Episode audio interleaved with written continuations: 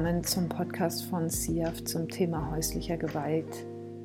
Ihr hört heute den dritten und letzten Teil von unserer Reihe.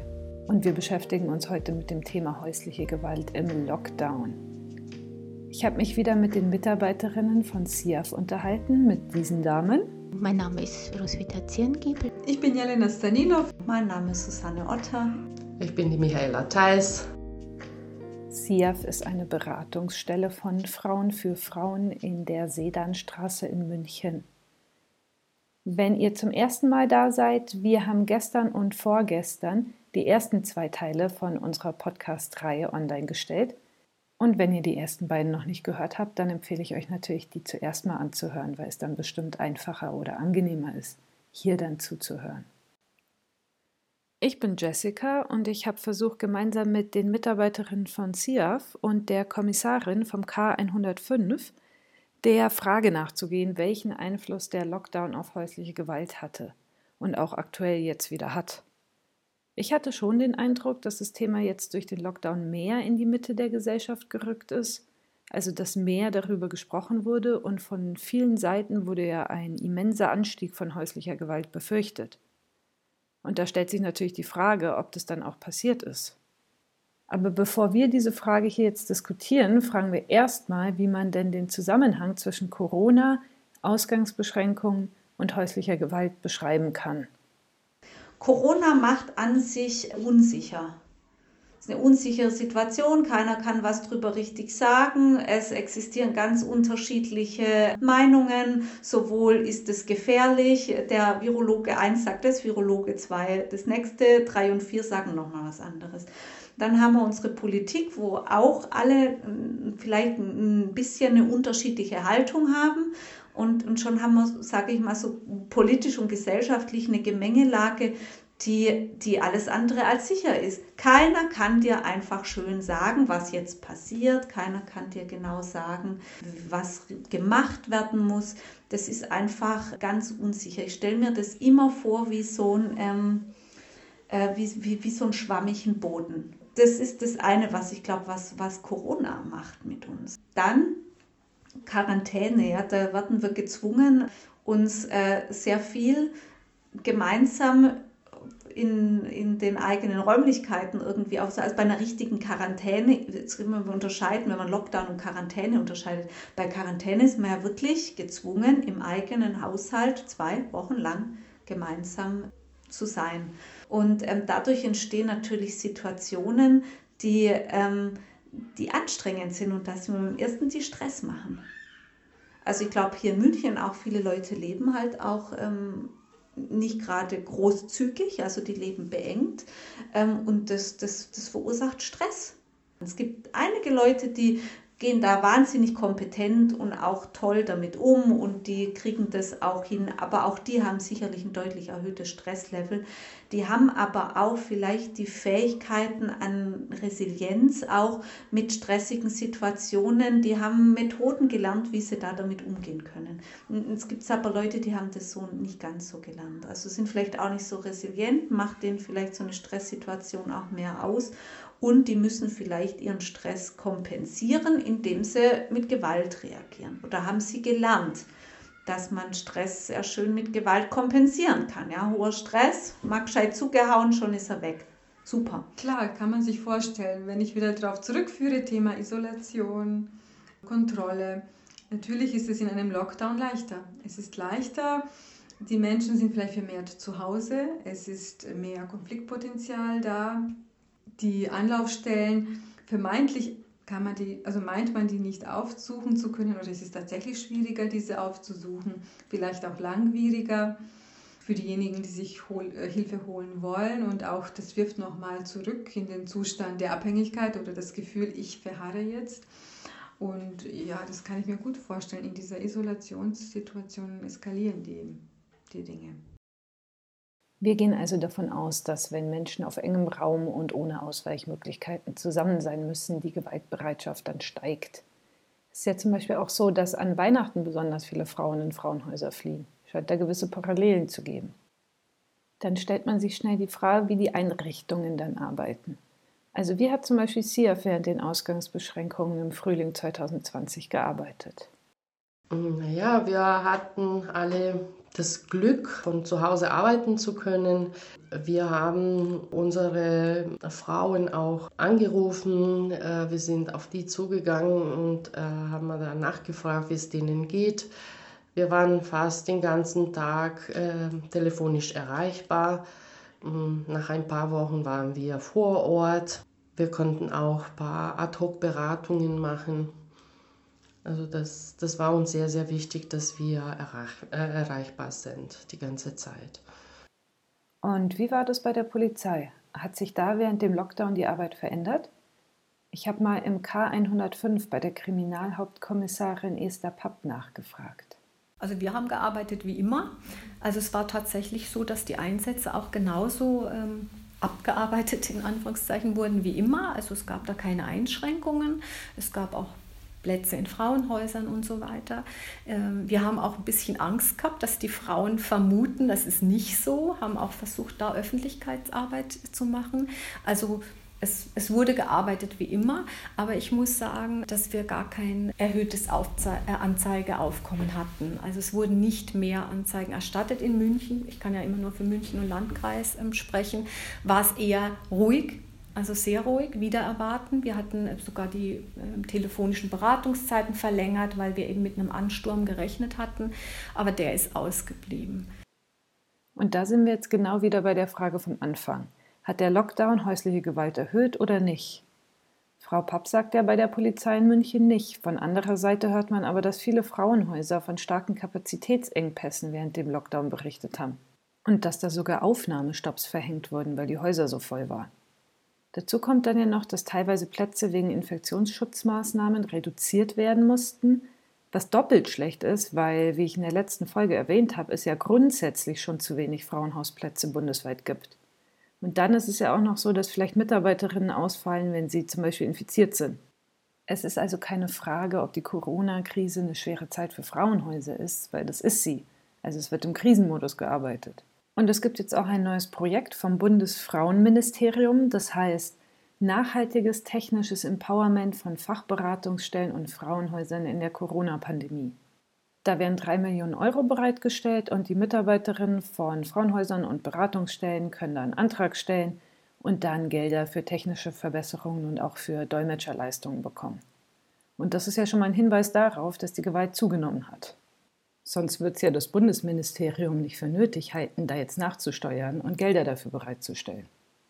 Wobei ich persönlich glaube, dass es schon zu mehr Gewalt gekommen ist, aber dass die Betroffenen einfach nicht die Energie hatten, jetzt in dieser schweren Krisenzeit den Schritt zu gehen, die Anzeige zu machen. Ich glaube, die haben sich zurückgestellt. Die haben gesagt, oh Gott, jetzt müssen wir erstmal diese Krise überwinden, jetzt müssen wir erstmal vielleicht die Finanzkrise überwinden, ne? mit Kurzarbeit, ähm, Homeschooling. Das sind ja alles Faktoren, die nicht einfach sind. Ich glaube einfach, dass sich ähm, da die Opfer hinten angestellt haben und gesagt haben, naja, das, das sitzen wir jetzt erstmal aus. Und dann haben wir gedacht, naja, vielleicht kommt dann der Run wenn wieder die äh, Ausgangsbeschränkungen weg sind. War aber auch nicht so. Also hat sich bei uns nicht gezeigt. Ja. Haben Sie da auch eine Vermutung, warum nicht? Ich denke, vielleicht war man dann erstmal wieder froh, dass alles relativ normal war ähm, und dann auch wieder kein Raum war anzuzeigen. Also ein, ist natürlich nur eine Vermutung, aber ähm, davon gehe ich aus. Es würde mich ja wundern, dass gerade in dieser krisenbehafteten Zeit, wo alle ja auch gezwungen waren, eng daheim aufeinander zu sitzen, dass es da nicht zu Gewalt kam. Das, das kann ich mir nicht vorstellen. Ich glaube, das wäre ein bisschen naiv. Es gibt tatsächlich auch eine Studie über häusliche Gewalt während dem Lockdown. Die ist von der TU München und in der wurden 3800 Frauen online zu ihren Erfahrungen während dem Lockdown befragt. Also natürlich gibt es da Zahlen. Das Problem ist aber, dass man diese Zahlen mit den Studien, die in der Vergangenheit gemacht wurden, nicht vergleichen kann, weil die früheren Studien ja alle einen langen Zeitraum betrachtet haben. Also die haben sich angeschaut, wie viele Frauen haben in ihrem Leben Gewalt erfahren.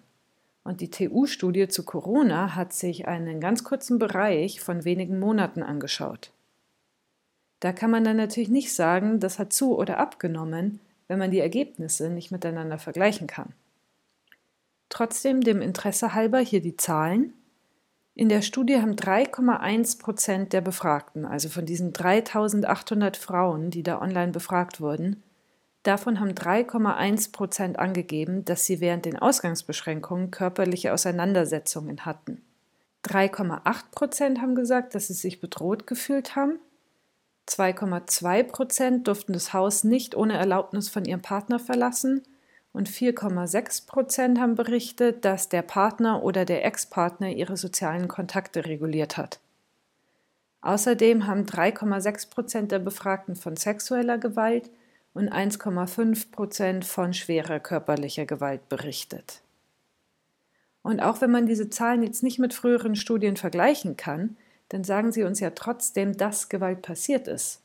Und 1,5 Prozent, das klingt nach ziemlich wenig, aber das sind von den 3800 befragten Frauen immerhin 57, die sagen, sie haben schwere körperliche Gewalt erfahren. Und die Fachkräfte aus dem Bereich berichten ja auch von Betroffenen. Warum gibt es dann manche Stellen, die nicht verstärkt mit dem Thema konfrontiert waren? Also warum war das Anzeige- und Meldeverhalten nicht entsprechend? Man kann natürlich auch spekulieren, wenn ich jetzt zu Hause sitze, kann ich dann auch nicht so gut telefonieren, wenn der Partner dabei ist. Das ist auch ein Thema. Das ist in der Regel so. Äh, da findet dann schon häufig eine sehr enge Kontrolle statt. Also eine Frau, die zu Hause häusliche Gewalt erlebt, die kann, die kann da nicht unbehelligt telefonieren. Also wenn das sehr eng wird, dann wird das Telefon kontrolliert. Wenn es ganz schlimm ist, ist der Partner die ganze Zeit zu Hause und kontrolliert jeden Schritt, was die macht. Das heißt, die kann nicht mit mir telefonieren. Wenn die Glück hat, könnte die natürlich vielleicht sagen, sie geht einkaufen und geht in der Zeit irgendwie kurz zu mir in die Beratung. Ohne dass es der Partner zu Hause merkt. Und was da häufig auch passiert, werden ja häufig Telefone auch kontrolliert. Ja, mit wem wurde telefoniert? Und von daher finde ich das echt wichtig, weil die können von zu Hause aus nichts sicher machen. Die müssen raus. So sehen das auch die Forscherinnen von der TU München, die diese Studie gemacht haben, von der ich vorhin gesprochen habe. Die kommt zum Schluss, dass bestehende Hilfsangebote besser in der Öffentlichkeit beworben werden müssen, zum Beispiel große Plakate in Supermärkten und Apotheken und auch Online-Anzeigen. Also die schreiben dann am Ende von ihrer Studie, dass wenn Frauen durch ihre Partner intensiv kontrolliert werden, können die telefonische Beratungsangebote nicht nutzen. Deswegen sollte man Hilfe online anbieten, also per Chat oder per Messenger oder per E-Mail. Und die Nutzung muss auf jeden Fall niedrigschwellig sein. Und da gibt es auch tatsächlich ziemlich coole Angebote. Zum Beispiel hat das Hilfetelefon von der Bundesregierung verschiedene Funktionen wie ein Sofortchat und eine E-Mail-Beratung. Dann der Frauennotruf und die Immer haben Online-Angebote, also es gibt da schon gute Möglichkeiten. Und das Projekt des Bundesfrauenministeriums, von dem ich vorhin erzählt habe, läuft ja jetzt auch. Also seit dem 15. Oktober können Stellen da Förderanträge stellen und Gelder dafür bekommen, dass sie technische Ausstattung anschaffen und ihre Mitarbeiterinnen da qualifizieren.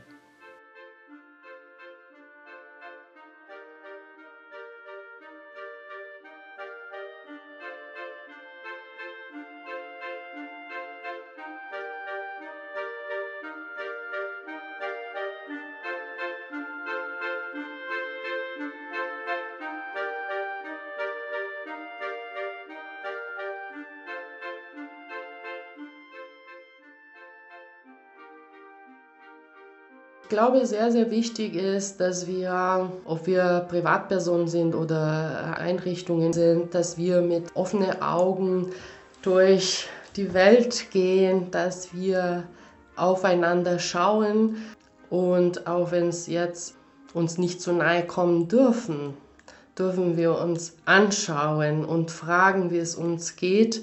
Wir können regelmäßig telefonieren oder die Nachbarn fragen, wie es denen geht. Das wäre ja auch sehr, sehr wichtig, dass man dann sehr, sehr viel darüber spricht, kommuniziert, auch die Medien darüber sprechen. Das ist sehr, sehr wichtig, dass wir uns ja, unterstützen. Wenn man vielleicht über, über einen Lockdown ist, ähm, dann würde ich immer noch gucken, so viel wie möglich einfach auch rauszugehen, gerade auch mit Kindern. Ich finde das wirklich sehr schön, dass jetzt bei diesem zweiten Lockdown, dass die oder Teil-Lockdown, dass einfach die Schulen weiter geöffnet sind, dass Kinder an Spielplätze gehen können und dass Jugendzentren solche Geschichten einfach offen haben. Das finde ich einfach total wichtig, um das einfach ein bisschen zu entzerren, ja. Wenn tatsächlich richtig Quarantäne ist. Also ich glaube, auch da muss man irgendwie gucken, was tut mir am besten, wo kann ich irgendwie auch ein bisschen einen Abstand gewinnen. Aber das erfordert halt echt hohe Kompetenzen, also was ich da jetzt sage. Ne? Also da muss ja schon eine Selbstreflexion da sein, was tut mir gut, was tut mir nicht so gut, wie verhalte ich mich dann. Das fällt mir echt schon schwer für Familien die ich in der Beratung auch erlebe, wo die Ressourcen, was das angeht, nicht so groß sind. Und da ist es, glaube ich, schon sinnvoll, wenn es da Möglichkeiten gibt. Das ist auch das, was wir ja auch ein bisschen gemacht haben, wo wir mit manchen Frauen ganz viel telefoniert haben. Ja, ich glaube, wir haben es gut gemacht aus der Not ist äh, sowas entstanden wie Fürsorge und verstärkt, was nicht in der Beratung zum Beispiel normal ist, dass du eine Klientin anrufst. Die haben sich darüber gefreut, dass jemand sich gemeldet hat und nicht allein geblieben sind. Es ist also viel passiert während dem Lockdown. Es gab kreative Ideen, mit der Not umzugehen und vor allem wurde das Thema häusliche Gewalt zum Thema gemacht was ja eine Forderung ist, die ständig von Forscherinnen und von Leuten, die in dem Bereich arbeiten, kommt. Also dass man dem Thema mehr Öffentlichkeit verschafft und mehr darüber redet. Und da entsteht bei mir die Hoffnung, dass die Corona-Krise wenigstens dafür sorgt, dass dem Thema mehr Aufmerksamkeit zukommt. Häusliche Gewalt gibt es schon sehr lang und dann ist es ja so, dass wenn Menschen sich erstmal an einen bestimmten Zustand gewöhnt haben, dass es dann oft sehr lange dauert, bis sich was ändert bei der gesellschaftlichen Sicht auf das Thema und bei den rechtlichen Rahmenbedingungen, die damit verbunden sind, kann man das ziemlich gut nachvollziehen, finde ich. 1957 wurde das Gleichberechtigungsgesetz eingeführt und 1977 die Familienrechtsreform. Das hat dafür gesorgt, dass es rechtlich nicht mehr in Ordnung war, jemandem aufgrund von seinem Geschlecht eine bestimmte Rolle zuzuschreiben. Aber häusliche Gewalt ist dadurch nicht verschwunden. Und das ist ein bisschen frustrierend, wenn man sich dann mal anschaut, wie lange es dauert, bis manche Probleme auf der rechtlichen Ebene angegangen werden. Zum Beispiel gibt es den Straftatbestand der Vergewaltigung in der Ehe erst seit 1997. Also erst seit 23 Jahren ist es für einen Mann verboten, seine Frau zu vergewaltigen, wenn die keine Lust auf Sex hat. Erst seit 23 Jahren ist das so. Ein anderes Beispiel ist Stalking. Das wurde erst 2008 ins Strafgesetzbuch aufgenommen. Und das Gewaltschutzgesetz gibt es erst seit 2001. Wir müssen also leider festhalten, dass die gesamtgesellschaftliche Anerkennung von diesem Problem nur sehr langsam und schrittweise vor sich geht. Gleichzeitig muss man auch darauf hinweisen, dass wenn man sich mal überlegt, wie lange sich diese Annahme, dass Gewalt gegen Frauen völlig normal ist, gehalten hat, nämlich viele Jahrhunderte lang, dass man dann schon sagen kann, dass sich innerhalb von relativ kurzer Zeit auf der gesellschaftlichen Ebene schon ziemlich was getan hat. Wie sehen das denn die Mitarbeiterinnen von CIAF? Wie hat sich denn die gesellschaftliche Sicht auf das Thema in den letzten Jahren entwickelt? Ich wird offensiver also ich denke, die Kampagnen sind etwas größer. Ja, auf dieser Gesetzesebene wurde einiges getan oder Gelder wurden freigegeben, für mehr Stellen aufzubauen oder, und auch Kampagnen zu starten. Ich denke, es geht schon in die Richtung, aber es ist noch nicht so, es ist noch nicht so selbstverständlich. Es hat immer noch so einen, so einen bitteren Beigeschmack. Es ist kein selbstverständliches Thema. Mhm. Es ändert sich schon was, aber ich finde, vielleicht ist es so, dass sich sehr langsam was verändert. Also wenn sich was verändert, dann sehr, sehr, sehr langsam. Und mir geht es dann fast so, als könnte ich das kaum wahrnehmen. Also ich hoffe, es verändert sich wirklich was und es hat sich was verändert. Aber das kommt mir schon sehr langsam und langwierig vor. Deshalb bin ich da jetzt gerade gar nicht euphorisch oder so, sondern eher so ein bisschen skeptisch und eher verhalten. Ja. Genau, also die sozialen Medien spielen da auch eine große Rolle. Und denke ich, helfen auch zu sensibilisieren und äh, transportieren und wahrscheinlich vielen bieten auch die Möglichkeit, sich zu vernetzen.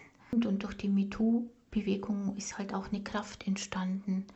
Ich habe halt manchmal ein bisschen Sorge, ich bin halt eine Skeptikerin, irgendwie zu schauen, sind, das, sind es dann so Bewegungen, die dann präsent werden und dann vielleicht wieder verschwinden oder so? Sind das so Konjunkturen oder bleibt das? Also das Wichtige wäre, dass es ja bleibt und dass sich, dass sich was verändert. Und das ist so die Schwierigkeit mit den sozialen Medien, finde ich.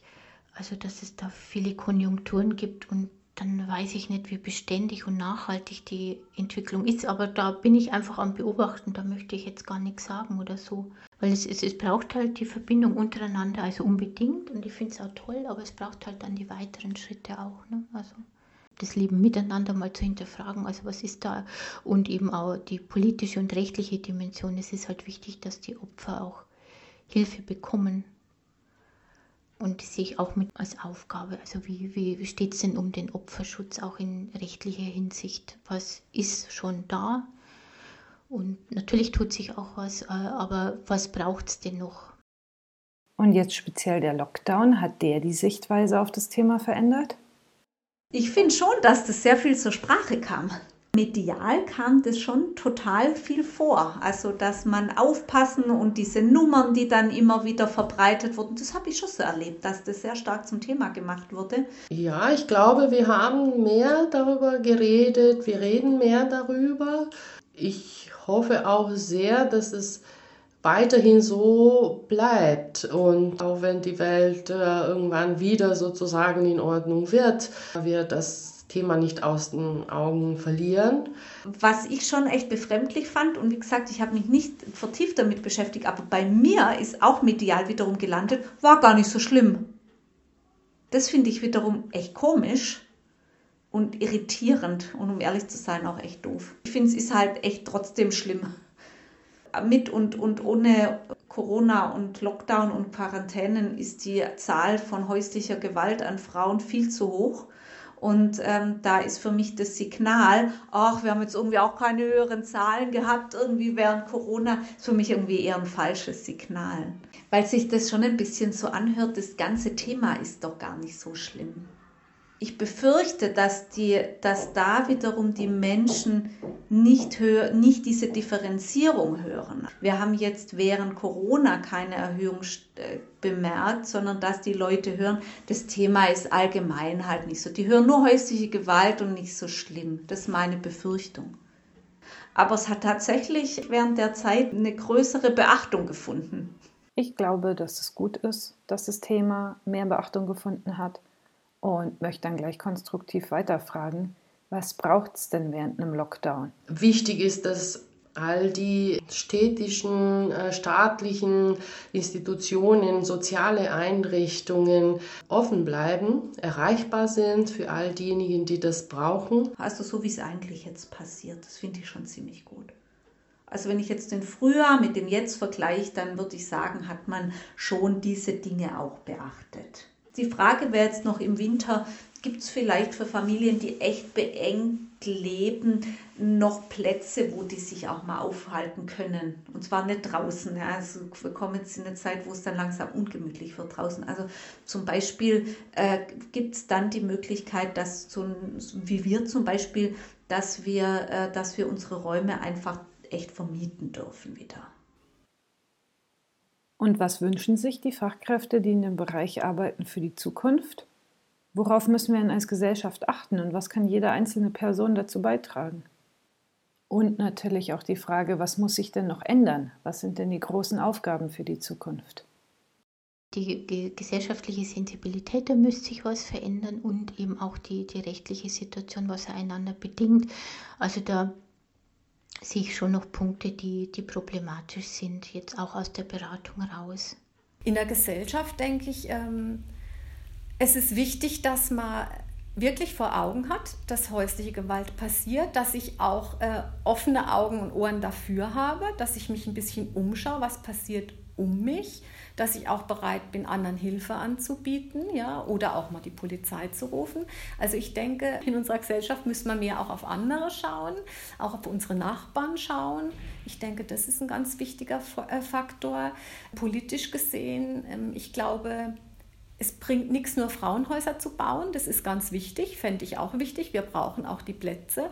Aber ähm, ich kann natürlich nicht nach dem Motto arbeiten, wenn ich alle Frauen verstecke, werden sie nicht geschlagen. Das das kann nicht der Ansatz sein, sondern ich, ich muss schauen, ähm, wo sind denn die Ursachen der Gewalt und kann ich da noch mehr ansetzen. Ja? Und gerade jetzt in so schwierigen Zeiten muss ich auch auf die Familien schauen, weil wir wissen, dass gerade bei der häuslichen Gewalt sind äh, meist, das, die findet meist in äh, Familien statt, wo auch Kinder sind. Zwei Drittel der Fälle sind Kinder.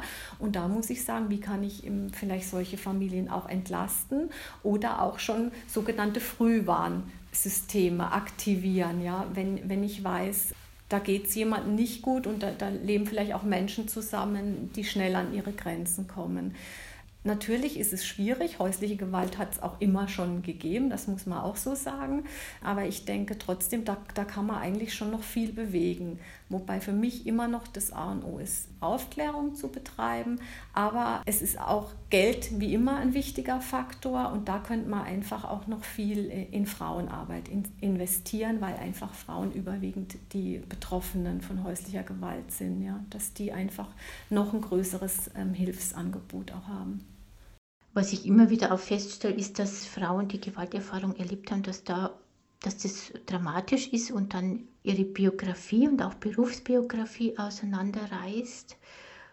Und da denke ich mir immer, da bräuchte es dann mehr Unterstützung. Also mehr Unterstützung, um wieder ins Leben zu kommen, um auch irgendwie zu schauen, wie, wie kann ich mein Leben wieder aufbauen, wie kann ich beruflich wieder auf die Beine kommen und so weiter. Also da würde ich mir auch so finanzielle Unterstützung oder einfach nochmal besondere Angebote oder Unterstützungsangebote wünschen, weil da einfach sehr große Brüche dann in der Biografie äh, stattfinden. Also das wirkt sich ja über Jahre hinweg dann oft aus.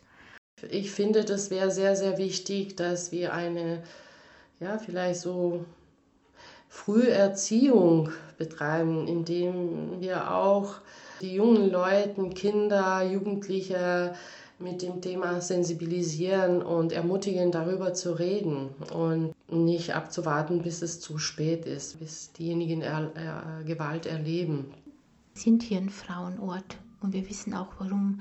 Und wenn wir hier ein Frauenort sind, dann werden eben Frauenthemen angesprochen und eben auch dieses das Thema der, der großen Verletzbarkeit und Gewalterfahrung und so weiter. Das muss hier halt immer wieder her. Und das ist kein Exklusivthema, sondern gehört einfach mit dazu. Und, und da sehe ich auch unsere Aufgabe als CIAF, das immer mit einzuklammern, nicht auszuklammern.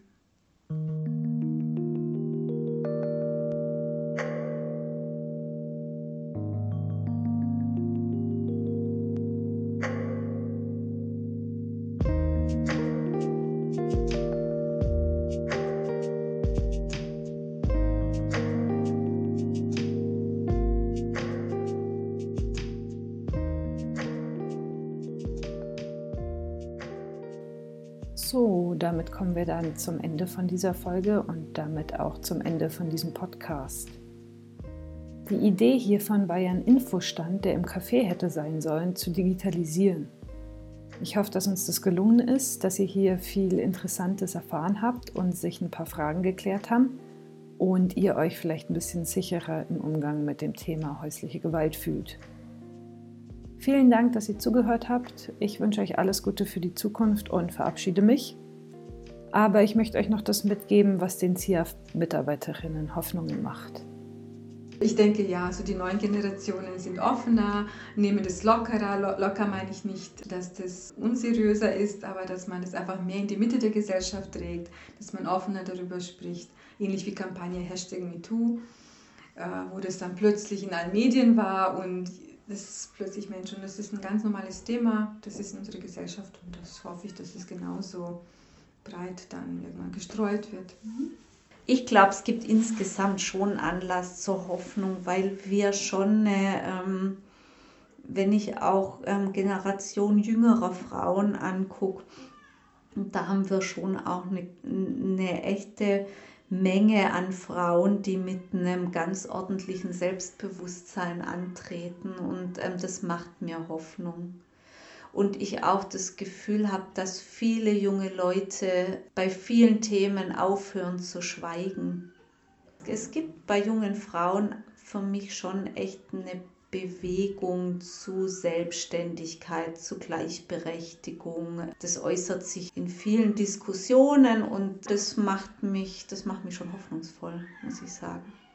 Ich glaube, es trennt sich natürlich sehr stark, wie es immer so ist, gesellschaftlich. Ja, da gibt es so eine Gruppe, die da wahnsinnig engagiert sind und andere, die ähm, verabschieden sich wieder so in sehr tradierte Rollen. Äh, muss da, aber dann gucke ich, ich gucke lieber die an, die mir Hoffnung machen und das macht mir schon Hoffnung.